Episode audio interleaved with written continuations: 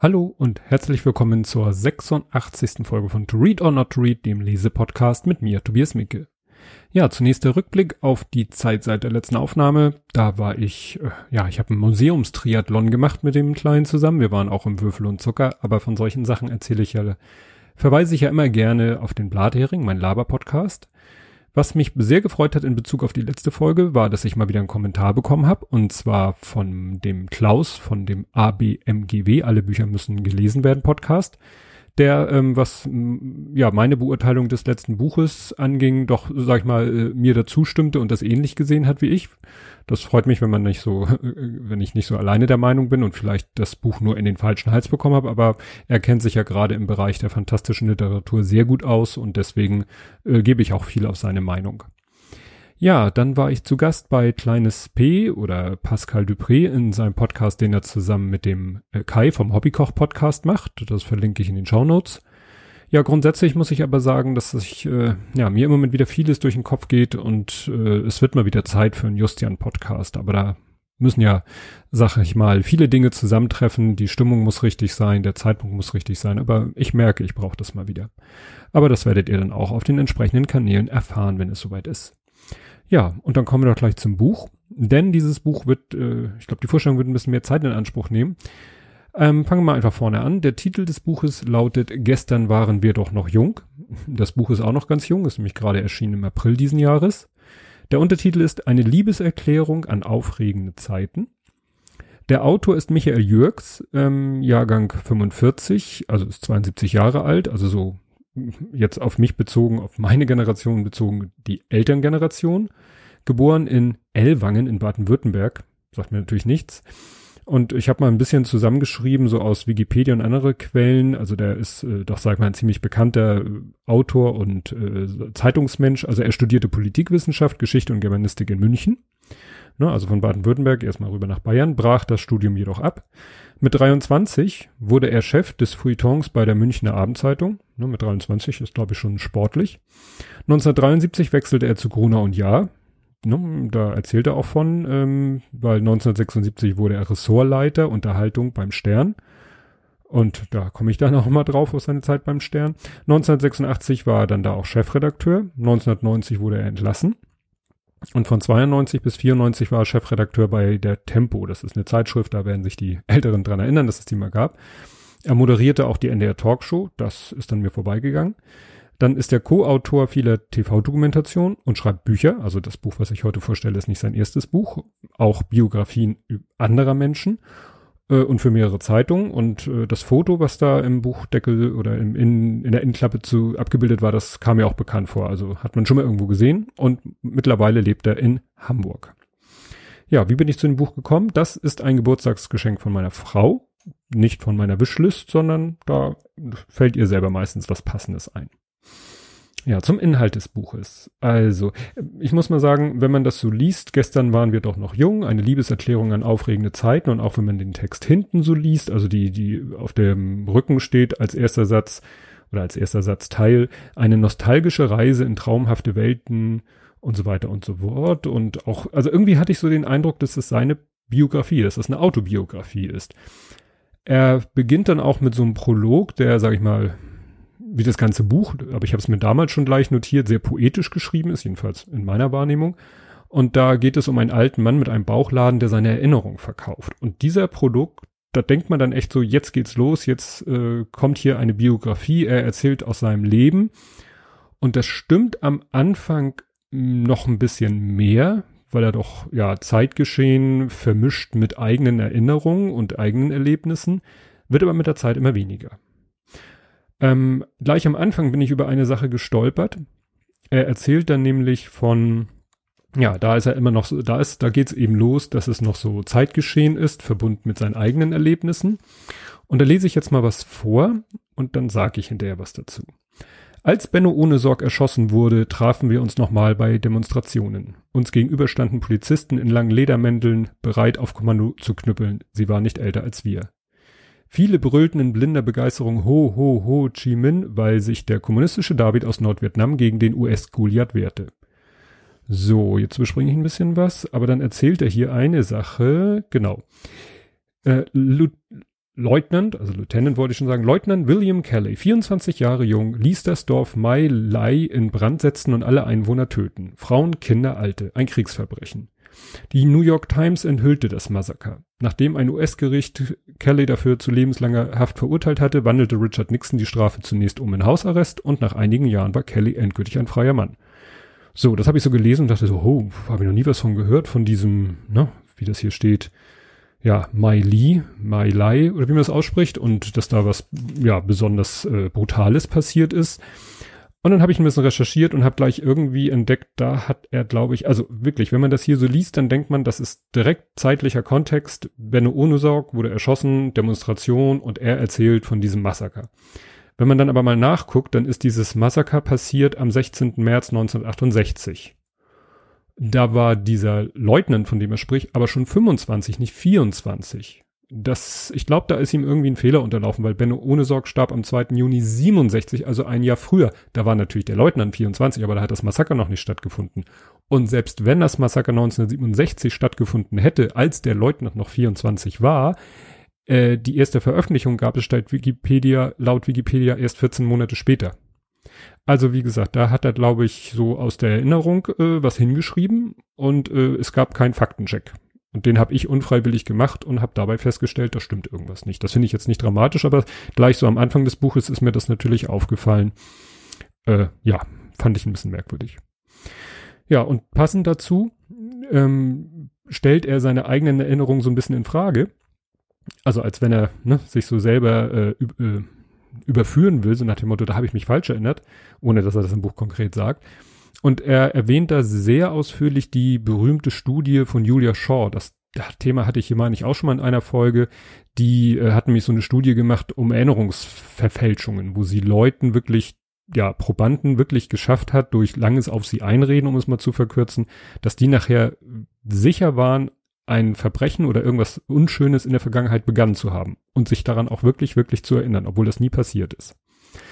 Ja, darauf geht er sehr ausführlich ein, wie er auf viele Sachen sehr ausführlich eingeht.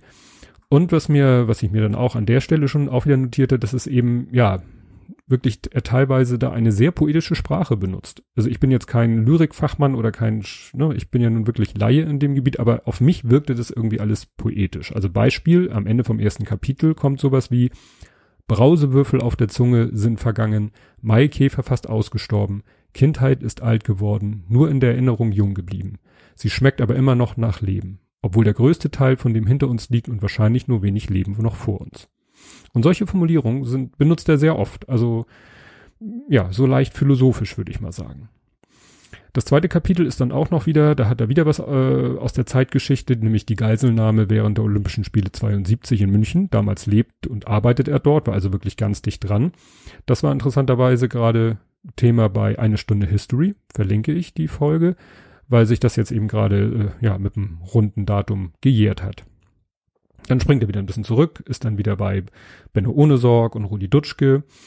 Ähm, da lese ich mal was vor. Also wie gesagt, ich werde ein bisschen mehr vorlesen, weil das auch wieder ein sehr umfangreiches Buch ist und es gibt halt keine, es ist ja kein, keine Geschichte, die man kurz äh, zusammenfassen kann, sondern ja, alle möglichen Gedanken.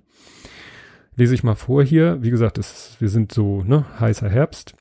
Klammheimliche Sympathien für die Terroristen, viele aufgewachsen in wohlhabenden bürgerlichen Verhältnissen, jetzt auftretend als berufene Retter der Unterprivilegierten, gab es zwar bei linken Akademikern tatsächlich. Sie halfen den Gesuchten mal aus mit Geld, mal mit dem zweiten Wohnungsschlüssel. Mit denen hatte Böll nichts gemein.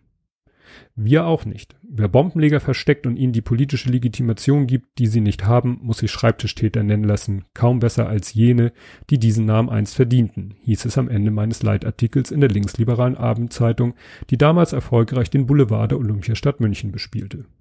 Also das eine war ein Zitat von ihm selbst aus seiner Zeit als Journalist in München. Ja, was er hier auch noch so erzählt, so, ne, in dem Zusammenhang 72, das äh, ja, war an mir auch vorbeigegangen im Geschichtsunterricht oder war da nie Thema, ähm, dass es damals ein Misstrauensvotum gab gegen Willy Brandt. Also ich erinnere mich immer nur an das Misstrauensvotum gegen Helmut Schmidt, ähm, was ja dann zur Kohl-Regierung führte. Aber 72 gab es ein Misstrauensvotum gegen Brandt. Das wurde damals geführt von Rainer Barzel, der war sich sehr siegessicher, aber zwei CDUler stimmten dagegen. Und äh, Jürgs schreibt hier, dass einer laut Wikipedia zwei Leute von der Stasi bestochen wurden. Also zwei haben dagegen gestimmt, er sagt einer und die, die Wikipedia sagt, ja, so der Bunde, es gibt einen Link äh, auf bundestag.de, also sag ich mal wirklich einer verlässlichen Quelle, die auch dieses Thema aufgreift. Äh, der Bundestag liegt da so äh, in der Mitte. Also nach dem Motto, bei einem ist man sich ganz sicher, dass er von der Stasi bestochen wurde, bei dem anderen so so mittel, würde mein kleiner Sohn sagen. Fand ich interessant, weil die Geschichte war ja an mir vorbeigegangen.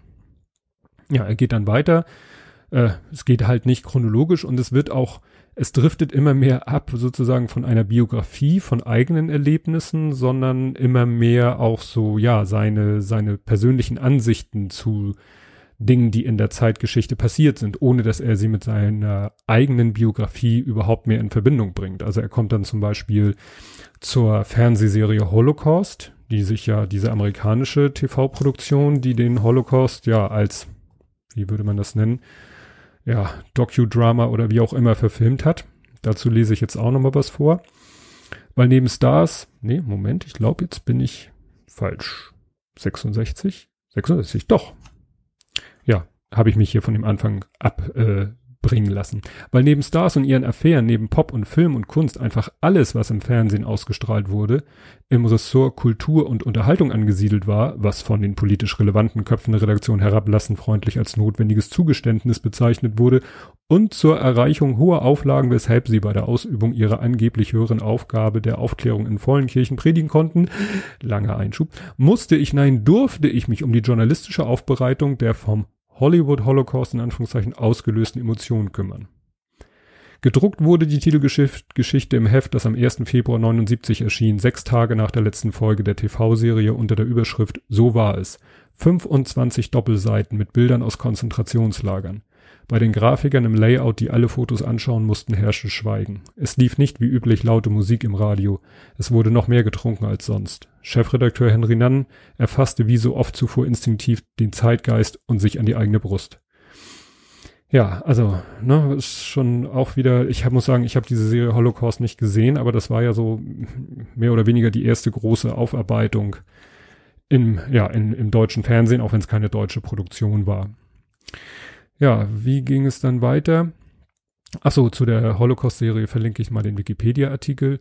Dabei habe ich wiederum was anderes entdeckt, als ich diesen Wikipedia-Artikel gelesen habe, nämlich das, äh, zitiere ich mal aus der Wikipedia, Peter Naumann, Rechtsterrorist und heute Politiker der NPD, sprengte mit zwei Komplizen während der Ausstrahlung der einführenden Dokumentation Endlösung die beiden Sendemasten des ARD-Sender Koblenz sowie den Longinus-Turm am Sender Nottuln, um die Ausstrahlung zu verhindern.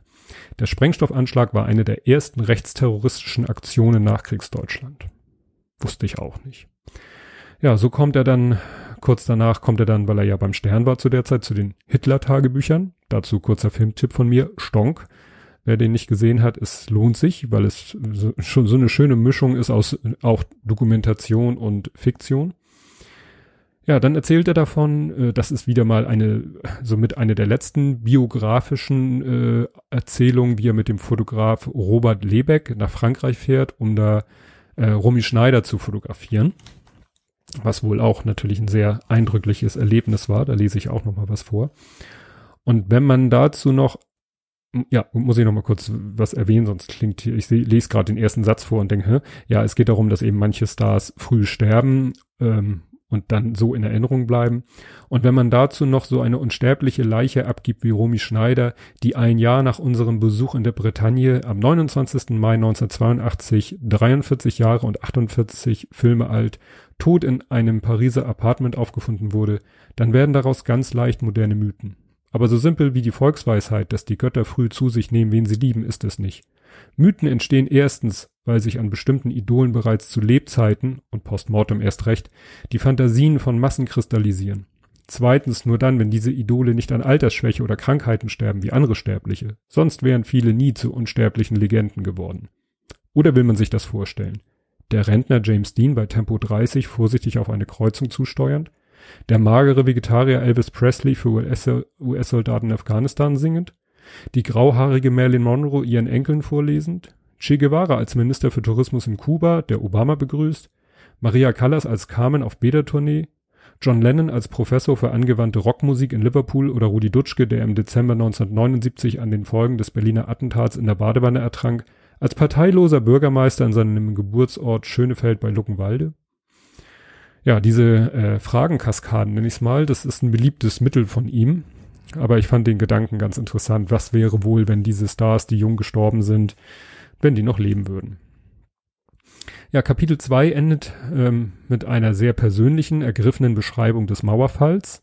Ne, da war auch ganz dicht dran, weil er da ja auch in einer Nachrichtenredaktion zu der Zeit gearbeitet hat. Danach geht es dann aber immer mehr um ja, Medien, den Wandel der Medien, Internet, neue Technologien und so weiter. Ähm, zum Beispiel auch, dass Jeff Bezos, ja der Amazon-Gründer, dass der die Washington Post gekauft und modernisiert hat. Und dass Bezos äh, sich auch schon früh mit Trump angelegt hat. Also ähm, man merkt schnell, dass der Autor, also Jürgs, äh, Trump nicht mag und das bringt auch immer wieder zum Ausdruck.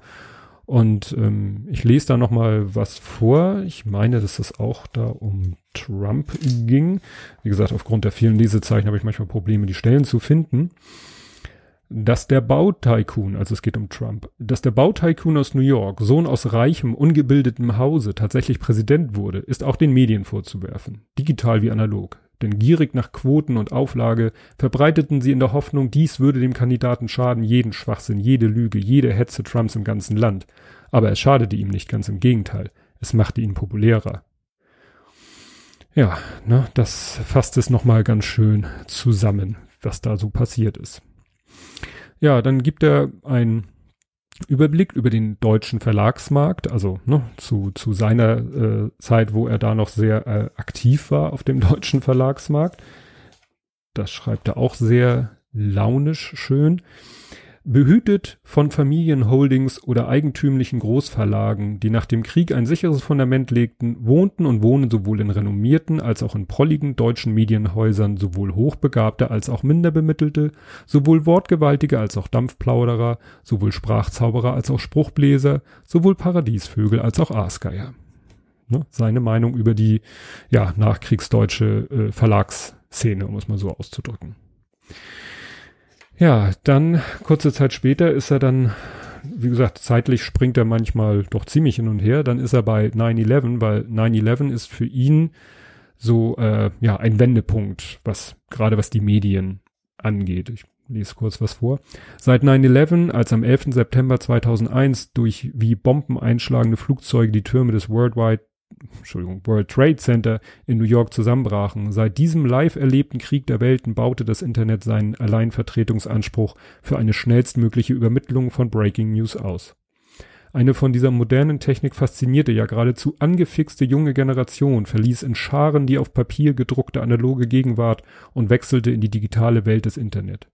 Dort würde Zukunft stattfinden, auch ihre vergleichbar in seiner Dimension mit der Landflucht in die Städte am 19, im 19. Jahrhundert. Ja, und das stimmt, finde ich schon, weil das war so das erste große Ereignis, was auch sehr, sehr stark eben über die sozialen Netzwerke und das Internet generell, ja, die Nachrichten verbreitet wurde. Und das war wahrscheinlich auch die Geburtsstunde für, ja, viele Verschwörungstheorien und eben der, durch dann vielleicht auch Widersprüche. Also es war ja so, dass zum Beispiel dann in der Live-Berichterstattung die äh, Reporter entweder aus dem Studio oder vor Ort manchmal auch Dinge gesagt haben, die sich hinterher schlicht und ergreifend als falsch herausgestellt haben, ohne dass da eine Absicht war. Aber das wird natürlich den Medien dann gerne vorgehalten, hier, ihr habt das ja auch falsch vermeldet, also warum sollen wir euch alles andere glauben?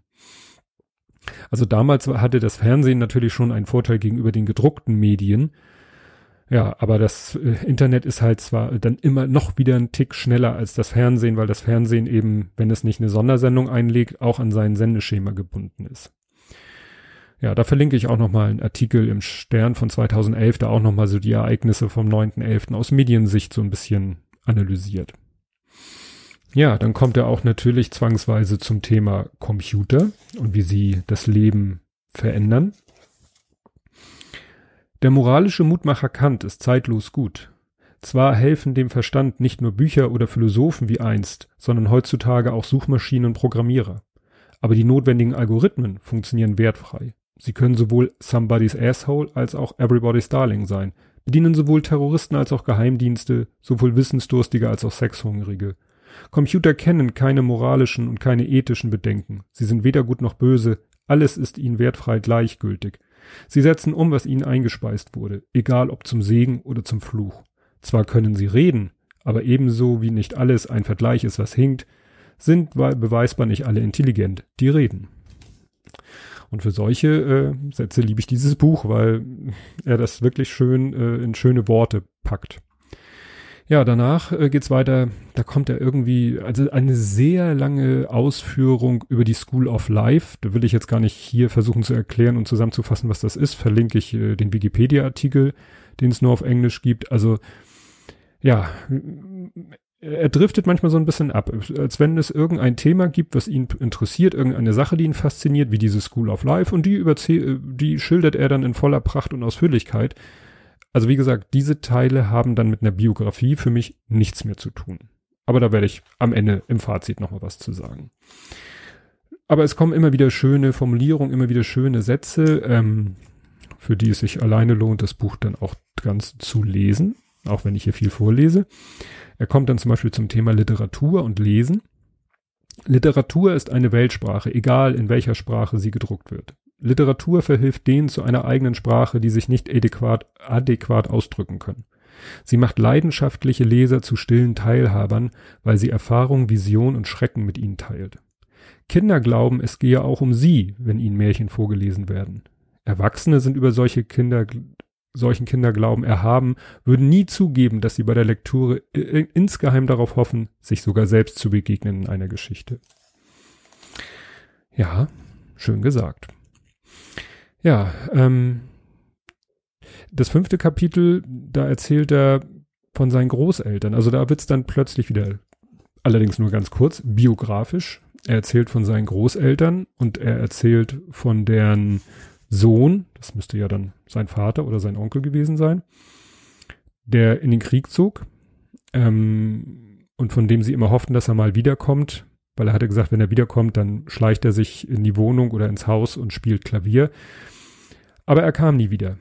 Ein NSDAP-Bonze überbrachte meiner Großmutter die Nachricht, dass ihr Sohn, gerade mal 19 Jahre alt, für Führer, Volk und Vaterland sein Leben gegeben hatte. Heil Hitler. Seinem Vater, ihrem Mann, meinem Großvater, durfte sie ein Telegramm an die Front schicken, dass sein Jüngster gefallen sei. Erlaubt waren grundsätzlich nur drei Worte. Weil täglich Tausende fielen, hatte das Reichswehrministerium, um die Flut von Todesmeldungen zu steuern, für alle Fälle ein Muster vorgeschrieben. In diesem Fall lautete die Nachricht, Paul ist gefallen.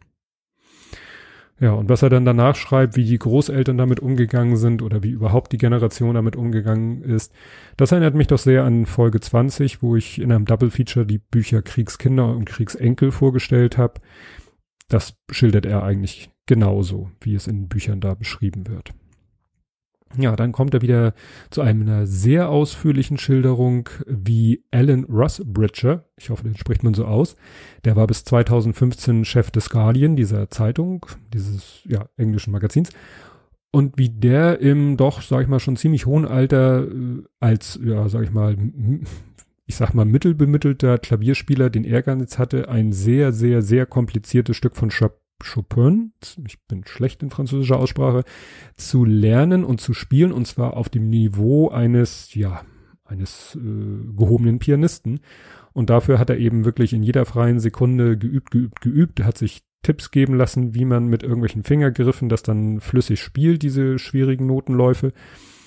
Und äh, da geht schon auch so in Richtung, wozu ein Gehirn fähig ist, wie das Gehirn funktioniert. Und zu dem Thema kommt er immer wieder mal. Also dieses ganze Thema Gehirn, wie es funktioniert, wozu es fähig ist, im Vergleich, er vergleicht das dann mit Tieren und was Delfine können und wie groß das Gehirn eines Elefanten ist. Also ich habe so ein bisschen den Eindruck, äh, er ist so Hobby-Neurobiologe. Ja, dann erwähnt er einmal zwischendurch, als es um die positiven Seiten der modernen Technik geht, das Frankfurter Städelmuseum. Da habe ich, das habe ich mal rausgesucht, das verlinke ich, das Interessante, gibt es einen 40-stündigen Online-Kurs, wo einem ja die moderne Kunst nahegebracht wird. Wenn ich mal ganz viel Zeit habe, werde ich mir den mal angucken. Ja, er kommt dann natürlich, lässt sich ja gar nicht vermeiden, dann auch mal zum, zu den negativen Seiten der modernen Technologie. Ähm, ich, das Kapitel heißt dann auch irgendwas mit Smart, Smart, wie heißen die? Smartphone-Zombies, die auch Smombies genannt werden.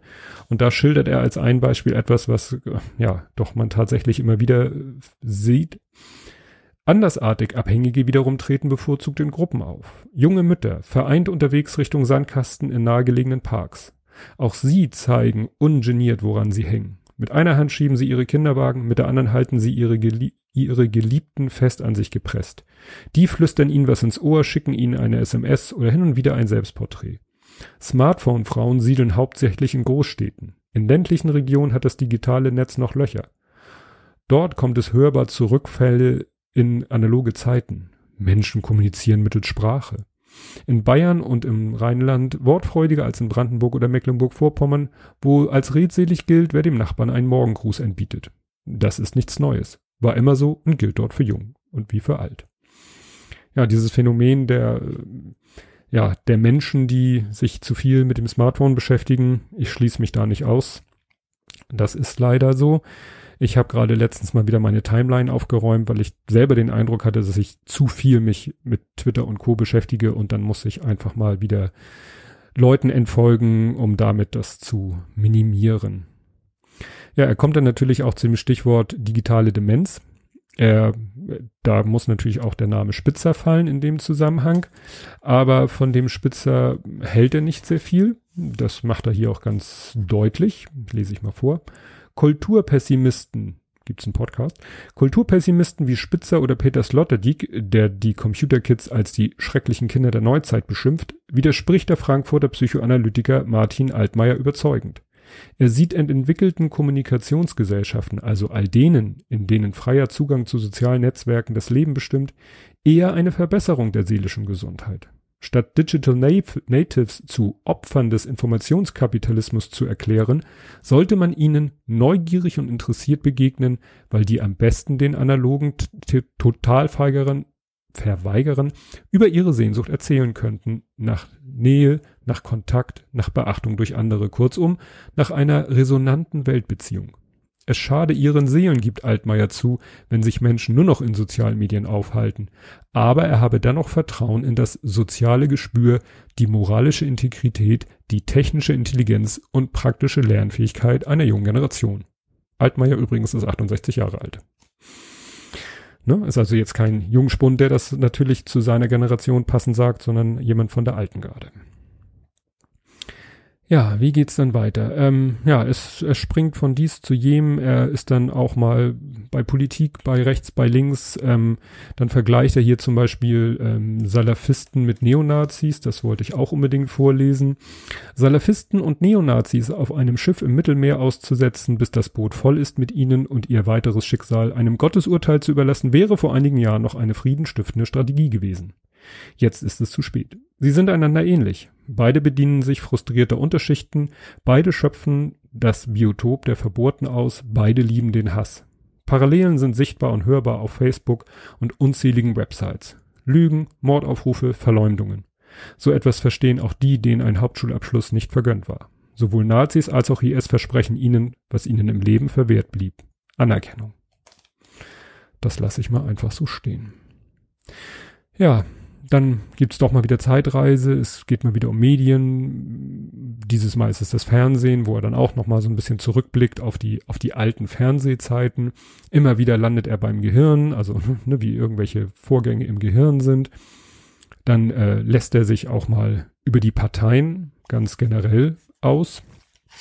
Ne, also die, wie man so schön sagt, die etablierten Parteien. Ähm, beziehungsweise hier geht's dann um die AfD und das auch wieder in Zusammenhang mit Medien, die neue Rechte, die AfD, bemächtigte sich das Internet. Die grenzenlose Freiheit im Netz hatte völkischer Mob schon für sein asoziales Netzwerk benutzt. Unsägliche Beschimpfung und brutale Drohungen, unbelastet von Rechtschreibung und Grammatik, gehören zur Taktik von Rechtspopulisten und Rechtsradikalen, von Wutbürgern und Psychopathen, von Verschwörungstheoretikern und Mordgesellen. Ja, lasst das mal so auf euch wirken. Ja, und wie ich vorhin schon angedeutet habe, ähm, macht er das, äh, ja, schildert er seine Gedanken oder will er vielleicht zum Denken anregen, sehr oft durch so Fragenkaskaden. Und eine will ich euch dann nochmal zukommen lassen.